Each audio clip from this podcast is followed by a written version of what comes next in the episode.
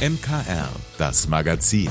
Alles rund um Kirche, Glaube und mehr aus dem Erzbistum München und Freising. Heute mit Linda Burkhardt. Alles neu macht der Mai. Auch hier bei uns im Münchner Kirchenradio. Wir begleiten Sie ab jetzt von 8 bis 18 Uhr mit unserer Sendung durch den Tag und wir fragen auch nach, was in den anderen Bistümern so los ist. Heute bei meinem Kollegen Bernhard Löhlein. Neues aus unseren bayerischen Bistümern. Heute das Bistum Eichstätt. Es fängt ganz harmlos an, ganz unscheinbar. Zunächst lacht Papa kaum noch, dann zieht er sich mehr und mehr zurück, sitzt allein im Dunkeln, geht kaum noch aus dem Haus. Der kleine Daniel ist ratlos. Was ist mit meinem Papa los? So beginnt ein neues Kinderbuch, das ein Tabuthema kindgerecht umsetzt. Was passiert, wenn ein Elternteil seelisch erkrankt ist? Davon sind gerade auch Soldatenfamilien betroffen, weiß Peter Wendel. Er ist wissenschaftlicher Projektleiter am Eichstätter Zentralinstitut für Ehe und Familie in der Gesellschaft, kurz ZFG. Dazu gehören beispielsweise Auslandseinsätze unter erschwerten Bedingungen. Dazu gehören oftmalige Versetzungen mit Wochenendbeziehungen, dass die Paare nicht zusammenleben können und dergleichen mehr. Und das sind Bedingungen, die unter um, günstigen Umständen seelische Erkrankungen auch befördern können. Mit diesen Beobachtungen ist man bei der Bundeswehr auf das Team beim ZFG an der Katholischen Universität zugegangen, denn das gibt eine Kinderbuchreihe heraus. Und so ist dieses Mutmachbuch entstanden. Unser Kinderbuch richtet sich an vier bis etwa achtjährige. In dieser Lebenszeit ist es ein besonderes Kriterium, dass Kinder nicht rational mit dem Verstand eigentlich erfassen und einordnen können, was mit ihnen passiert, sondern sie erleben die Welt sehr emotional, in Bildern. Und sie erleben den Papa und die Mama, die stiller werden, die aggressiver vielleicht werden, die sich zurückziehen. Alles wird still im Haus und das Lachen ist ausgezogen. Deswegen heißt das Buch auch, wie Papa wieder lacht lachen lernt. Gemeinsam mit Alexandra Ressel und Peggy Pool-Regler erzählt Peter Wendel eine einfache Geschichte. Wie das Leben sich verändert, was das Kind dabei durchmacht, aber auch, wie wichtig es ist, sich Hilfe von außen zu holen. Und das ist nicht etwas, was nur Soldatenfamilien betrifft. Es geht hier nicht im klassischen Sinne nur um posttraumatische Belastungssituationen, um Traumatisierungssituationen, sondern ganz bewusst um Depression, um Angststörungen, wenn man solche Themen wie Panikattacken zum Beispiel auch erklären will, die wirklich in der Bevölkerung weit verbreitet sind. Und ich bin ganz fest davon überzeugt, viele Hörerinnen und Hörer können das jetzt zuordnen, sind in der Familie betroffen, kennen jemanden im Umfeld. Das ist ein weites Feld und uns ist es sehr, sehr wichtig, dieses Thema zu enttabuisieren, dass wir keine Sorge haben, uns nicht schämen, zu artikulieren, dass wir damit Berührungspunkte haben oder eben selbst betroffen sind. Das alles geschieht sehr behutsam, auch dank der eindrucksvollen Bilder von Ilonka Barberg. Fachlich beraten wurde das Team vom Psychotraumazentrum der Bundeswehr. Das Buch nimmt die Kinder ernst und zeigt einen Weg auf. Allerdings, so Peter Wendel, das ist kein Lummerlandbuch mit einem Happy End am Ende. Das Kind erlebt in diesem Buch, dass es ein weiter Weg ist, ein steiniger Weg ist und die vorletzte Seite gibt es einen, wie ich meine, Gänsehautmoment, wenn die Familie feststellt, es ist nicht mehr alles so, wie es war. Aber es beginnen Dinge wieder gut zu sein und das Lachen darf ab und an wieder Einzug halten in der mhm. Familie. Die ersten Reaktionen zeigen, hier hat man den richtigen Nerv getroffen. Das Buch hilft, Kindern zu verstehen, was mit den Eltern los ist und zugleich macht es den Betroffenen Mut, ehrlich zu sich selber zu sein. Genau das ist es, was sich Peter Wendel für unsere Gesellschaft wünscht. So wie wir heute mittlerweile über Post-Covid-Probleme sprechen oder über eine Erkrankung sprechen bei Migräne, was hat dir geholfen? So wünsche ich mir, dass wir über Depressionen, Angststörungen oder posttraumatische Belastungsstörungen äh, uns reden trauen und uns helfen und das enttabuisieren, entstigmatisieren. Es ist nichts Unhygienisches, sondern es ist ein Krankheitsbild, das Hilfe braucht und das vor allen Dingen psychologische und ärztliche Hilfe braucht. Und dann wäre viel geholfen mit diesem Buch. Wie Papa wieder lachen lernt, das Mutmachbuch für Soldatenfamilien, wenn ein Elternteil erkrankt ist. Erschienen ist es im Verlag Herder. Es kostet 15 Euro.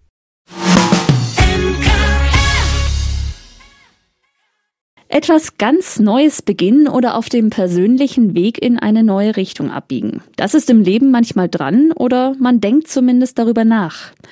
Oft bleibt das ein Wunsch, weil der Alltag stärker ist. So einen neuen Weg muss man aber nicht alleine finden, dabei kann man sich begleiten lassen. Dazu gibt es ein relativ neues Angebot in der Erzdiözese München und Freising, das Berufungscoaching. Das hat meine Kollegin Gabi Hafner neugierig gemacht. Hallo Gabi, du weißt jetzt, was sich hinter dem Berufungscoaching verbirgt. Ja, denn ich habe zwei Berufungscoaches in meine Sendung eingeladen, den Leiter des Programms Klaus Hofstetter und Sabine Spangler. Die beiden sind Seelsorger mhm. und haben sich als Berufungscoach ausbilden lassen. Jetzt muss man sagen, Coaching-Angebote gibt es ja gefühlt schon für alles im Leben. Hat sich die Kirche da jetzt vielleicht einfach an diesen Trend drangehängt? Also ich glaube, dann hätte das Angebot auch einen trendigeren Namen bekommen als Berufungscoaching. Das ist ja schon was Besonderes. Es geht nicht um Selbstoptimierung, Karriere oder eben alles noch schneller und besser hinzukriegen. Die beiden Coaches beschreiben es so. In jeder und jedem von uns steckt eine Berufung und das rauszufinden, was in mir steckt und dann auch zu erkennen, wie ich das umsetzen kann. Das ist Berufungscoaching. Eine Möglichkeit, um sich selbst und seine Bedürfnisse und damit auch seine Berufung ein bisschen besser kennenzulernen, herauszufinden, was sind meine Bedürfnisse und die dann im Idealfall auch zu leben. Also da steckt kein Leistungsprinzip dahinter. Nein, es ist eher so etwas wie eine Reise zu sich selbst. Es macht ja einen Unterschied, ob ich sagen kann, ja, ich mache genau das, was ich immer schon wollte, was ich gut kann und liebe, oder ob ich mich halt so durch meinen Aufgabenkatalog durchquäle jeden Tag. Wirklich innerlich zufrieden sein mit, mit mir und ein Stück weit mit der Welt und mit dem, was jetzt gerade so um mich herum ist und das auch zu leben, das finde ich, das kann das Berufungscoaching schon auch einfach nochmal auslösen bei einzelnen Menschen. Ja, und ähm, für wen ist das Berufungscoaching gedacht? Eigentlich für alle, die sich Zeit nehmen wollen, für sich zu klären, ob sie vielleicht noch einen großen Wunsch im Leben verwirklichen wollen, sich neu orientieren. Das ist sehr offen, sagt Sabine Spangler. Ich glaube, dass es da ganz, ganz viele ähm, Auslöser einfach auch gibt, über solche Dinge nachzudenken. Zum einen gibt es, glaube ich, Krisensituationen, in denen ich einfach unzufrieden bin und weiß, irgendwas stimmt nicht, irgendwas möchte ich gerne ändern in meinem Leben, bin mir noch nicht so ganz sicher, was es sein kann und da nochmal hinzuschauen, was ist denn meine eigentliche Berufung? Das andere sind für mich noch so Lebenswenden, also so Zeiten, wo man vielleicht aus Elternzeit zurückkommt, vorm Renteneintritt, wo ich nochmal eine neue Berufung in mir entdecke, die bislang vielleicht einfach noch nicht zum Tragen gekommen ist. Und worauf muss ich mich da einlassen, wenn ich das Berufungscoaching durchlaufen möchte? Natürlich Gespräche mit dem Coach, den kann man sich übrigens selber aussuchen. Mhm. Über 20 davon gibt es im ganzen Erzbistum. Und dann entscheidet man zusammen, wie lange diese Unterstützung laufen soll, wie viele Treffen es da gibt. Die Berufungscoaches, die haben ganz verschiedene Aufgaben und Methoden in ihrem Werkzeugkasten. Ganz spannende Sachen sind da dabei, habe ich mir erzählen lassen. Und da kann man gemeinsam entdecken, wo es eben weiter hingehen soll. Also gibt es dann da auch Überraschungen. Ganz bestimmt. Und man muss auch nicht gleich das ganze Leben umschmeißen nach dem Coaching, sondern hat vielleicht einfach was Kostbares entdeckt, das einen weiterträgt. So diese, diese Einstellung im Leben auf das zu schauen, was ich kann, was in mir ist und nicht ständig auf die Mängel, auf meine Fehler, auf die Triggerpunkte, auf die Muster, in die ich immer verfalle. Das ist sozusagen eine Lebenseinstellung was das Berufungscoaching bewirken kann, wie die Coaches arbeiten und was sie dabei schon erlebt haben, das hören Sie heute um 19 Uhr bei uns im MKR. Und als Podcast gibt's einfach Leben natürlich auch auf münchner-kirchenradio.de, über Spotify und alle Podcast-Plattformen.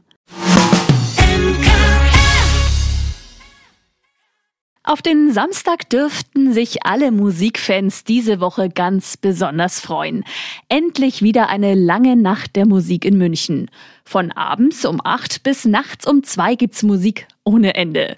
David Boppert ist Geschäftsführer der München Kultur GmbH und freut sich auch als Besucher auf das Highlight. Wir haben 80 Spielstätten und das ist für mich alles ein Highlight. Wir haben natürlich dieses Jahr eine Besonderheit mit dem Theater-Special. Es sind acht Theater, die teilnehmen. Der Gasttag im HP8, der hat ein Riesenprogramm mit Münchner Bands und regionalen Bands aufgestellt. Die Stadtsparkasse im Tal das ist ein Highlight für mich. Die Münchner Symphoniker mit dem neuen Chefdirigenten, das ist auf jeden Fall, was ich mal anschaue. Ja, nicht nur Theater, Bars und Cafés bieten für jeden Musikgeschmack etwas. Auch in diesem Jahr sind wieder sieben Kirchen mit dabei bei der langen Nacht der Musik. Das ist St. Paul, St. Markus, St. Matthäus, äh, die Herz-Jesu-Kirche. Und in all diesen Kirchen ist eben ein ganz besonderes Programm.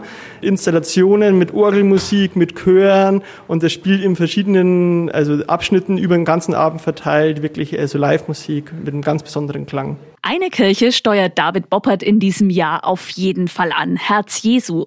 An diesem Abend gibt's dort mehr zu sehen als die beeindruckenden Riesentore. Da gibt's eine Installation, die in den Himmel projiziert wird und das, dadurch entsteht in der Kirche eine ganz besondere Aura, die man sonst eigentlich nicht so wahrnimmt und dann das Gebäude auch mal besser zur Geltung kommt. Und der Klang in der Kirche, der ist was ganz, ganz Feines, Ausgewogenes. Diese Ruhe, sanfte Musik und eben nicht so einen klassischen Gottesdienstatmosphäre haben, das ist schon was Schönes. Für 20 Euro kann man also bei der langen Nacht der Musik einiges erleben. Für das bunte Programm ist David Boppert den 80 Spielstätten sehr dankbar. Das ist in München sowas, dass jeder so ein bisschen regionaler denkt in der langen Nacht und halt sehr, sehr viele aus eben Raum München kommen. Und es sind sehr, sehr viele junge Bands, aber sehr auch ein paar eingesessene Bands, die man schon länger kennt und die halt dann eben in der langen Nacht spielen. Und da stellen die Spielstätten immer ein unglaubliches Programm auf die Beine und spiegelt halt auch die Vielfalt der langen Nacht wieder, dass es nicht so in eine Schiene geht, sondern alles abgedeckt wird. Ja, und wer von Ihnen auch dabei sein will am 6. Mai bei der langen Nacht der Musik, wir verlosen jetzt Karten. Schreiben Sie uns einfach eine Studiomail an mkr.michaelsbund.de. Ich wiederhole nochmal mkr.michaelsbund.de. Ist es heute zu schaffen, 30 Tage lang unter dem Radar zu bleiben und keinerlei digitale Spuren zu hinterlassen? Auf diese ungewöhnliche Challenge lassen sich eine Handvoll ausgewählte Kandidaten ein in dem Thriller, den Susanne Steufmehl heute in unserem Lesetipp vorstellt. Heute habe ich Going Zero mitgebracht, ein Buch, auf das ich mich lange gefreut habe, denn Anthony McCartan ist einer meiner Lieblingsschriftsteller. Mir gefällt besonders, dass der Neuseeländer niemals Scheu davor zeigt, brisante, wichtige Gesellschaftsthemen in spannende, unterhaltsame Romane zu verpacken, sei es Rassismus, die Enttabuisierung von Tod und Sterben oder Wunderglaube. Und nun hat er seinen ersten Thriller geschrieben, mit dem er ein ganz heißes Eisen anfasst. Die Gefahren einer unkontrollierten Überwachung durch die digitalen Spuren, die wir alle jeden Tag und überall hinterlassen. Die Handlung? Die US-Geheimdienste und der Social-Media-Konzern WorldShare haben für ein ganz besonderes Projekt fusioniert. Um die Sicherheit des Landes zu stärken, wollen sie beweisen, dass sie mit ihren gebündelten Überwachungsmöglichkeiten jeden Menschen aufspüren können. Mit einem groß angelegten Beta-Test geben sie zehn Personen die Möglichkeit zu verschwinden und 30 Tage lang unauffindbar zu bleiben. Denjenigen, die das schaffen, winkt der Gewinn von drei Millionen Dollar. Die Testpersonen, die Zeros, konnten sich für diese Challenge bewerben. Unter ihnen ist die junge Bibliothekarin Caitlin Day aus Boston. Als das Kommando Go Zero kommt, beginnt eine spannende Jagd, die Medienmogul und Programmierwunderkind Cy Baxter mit selbstsicherer Aufregung in der Fusion Kommandozentrale verfolgt. Der Wendepunkt. Zunächst ist Cy Baxter durchaus amüsiert über die Tricks, mit denen Caitlin sich seinem Zugriff immer wieder entziehen kann. Doch schon bald zerrt der ausbleibende Erfolg an seinen Nerven und kratzt an seinem Ego. Er macht Zero 10 zur Chefsache und setzt seine beste Profilerin auf den Bücherwurm an. Und die Uhr tickt. Je weniger Zeros noch auf freiem Fuß sind, umso deutlicher kristallisiert sich der Beta-Test als ein Duell zwischen Sai und Caitlin heraus. Und als Sai sie endlich in der Falle glaubt, sortieren sich die Bedingungen für ihn und für alle Leser und Leserinnen neu. Diese völlig unerwartete Wendung war für mich einer der überraschendsten Leseereignisse seit langem und wird selbstverständlich hier nicht weiter ausgeführt. Der Sound die ständigen Perspektivwechsel sind der Garant für eine sich stetig steigernde Spannung. Mal ist man in der Schaltzentrale von Fusion, beobachtet die hektische Betriebsamkeit der Profiler und dann ist man wieder bei Sai und Caitlin. Während die eine so analog wie nur irgend möglich auf der Flucht ist und dabei in allerlei Gefahren gerät, droht der andere aus gekränkter Eitelkeit seine Coolness und sein Ziel aus den Augen zu verlieren. Die drohende Niederlage in diesem Wettstreit lässt Sais Fassade mehr und mehr bröckeln, weil es ihm entgegen aller Beteuerung Steuerungen niemals wirklich um die Sicherheit seines Landes ging, sondern um Geld und Macht. Macht, die ihm der uneingeschränkte Besitz persönlicher Daten garantiert. Und das alles schildert McCartan so kraftspannend, durchaus beängstigend und absolut filmreif. Im Kopf stelle ich bereits die Besetzungsliste für eine Serie zusammen. Für wen? Die Unmöglichkeit, völlig aus dem Radar zu verschwinden und einer unkontrollierbaren Überwachung zu entgehen, sind die großen Themen unserer Zeit und werden in Going Zero in all ihrer Komplexität literarisch umgesetzt. Der Roman wird sowohl Leser und Leserinnen von Thrillern und Dystopien überzeugen, als auch die, die gerne gut gebaute, schlüssig erzählte Geschichten lieben. Der Autor Anthony McCartan kam 1961 in Neuseeland zur Welt, wo er als Reporter arbeitete und kreatives Schreiben studierte. Heute ist er einer der erfolgreichsten Schriftsteller und Dramaturgen seines Landes. McCartan ist ein vielgefragter, auf biografische Filmstoffe spezialisierter Drehbuchautor und heimste für Die dunkelste Stunde und Die Entdeckung der Unendlichkeit Oscar-Nominierungen ein.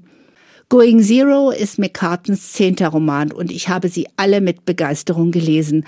McCartan lebt in London und dort, beziehungsweise in Großbritannien, spielen auch die meisten seiner Romane. Dass er Going Zero in den USA ansiedelte, versteht sich allerdings von selbst. Fakten zum Buch.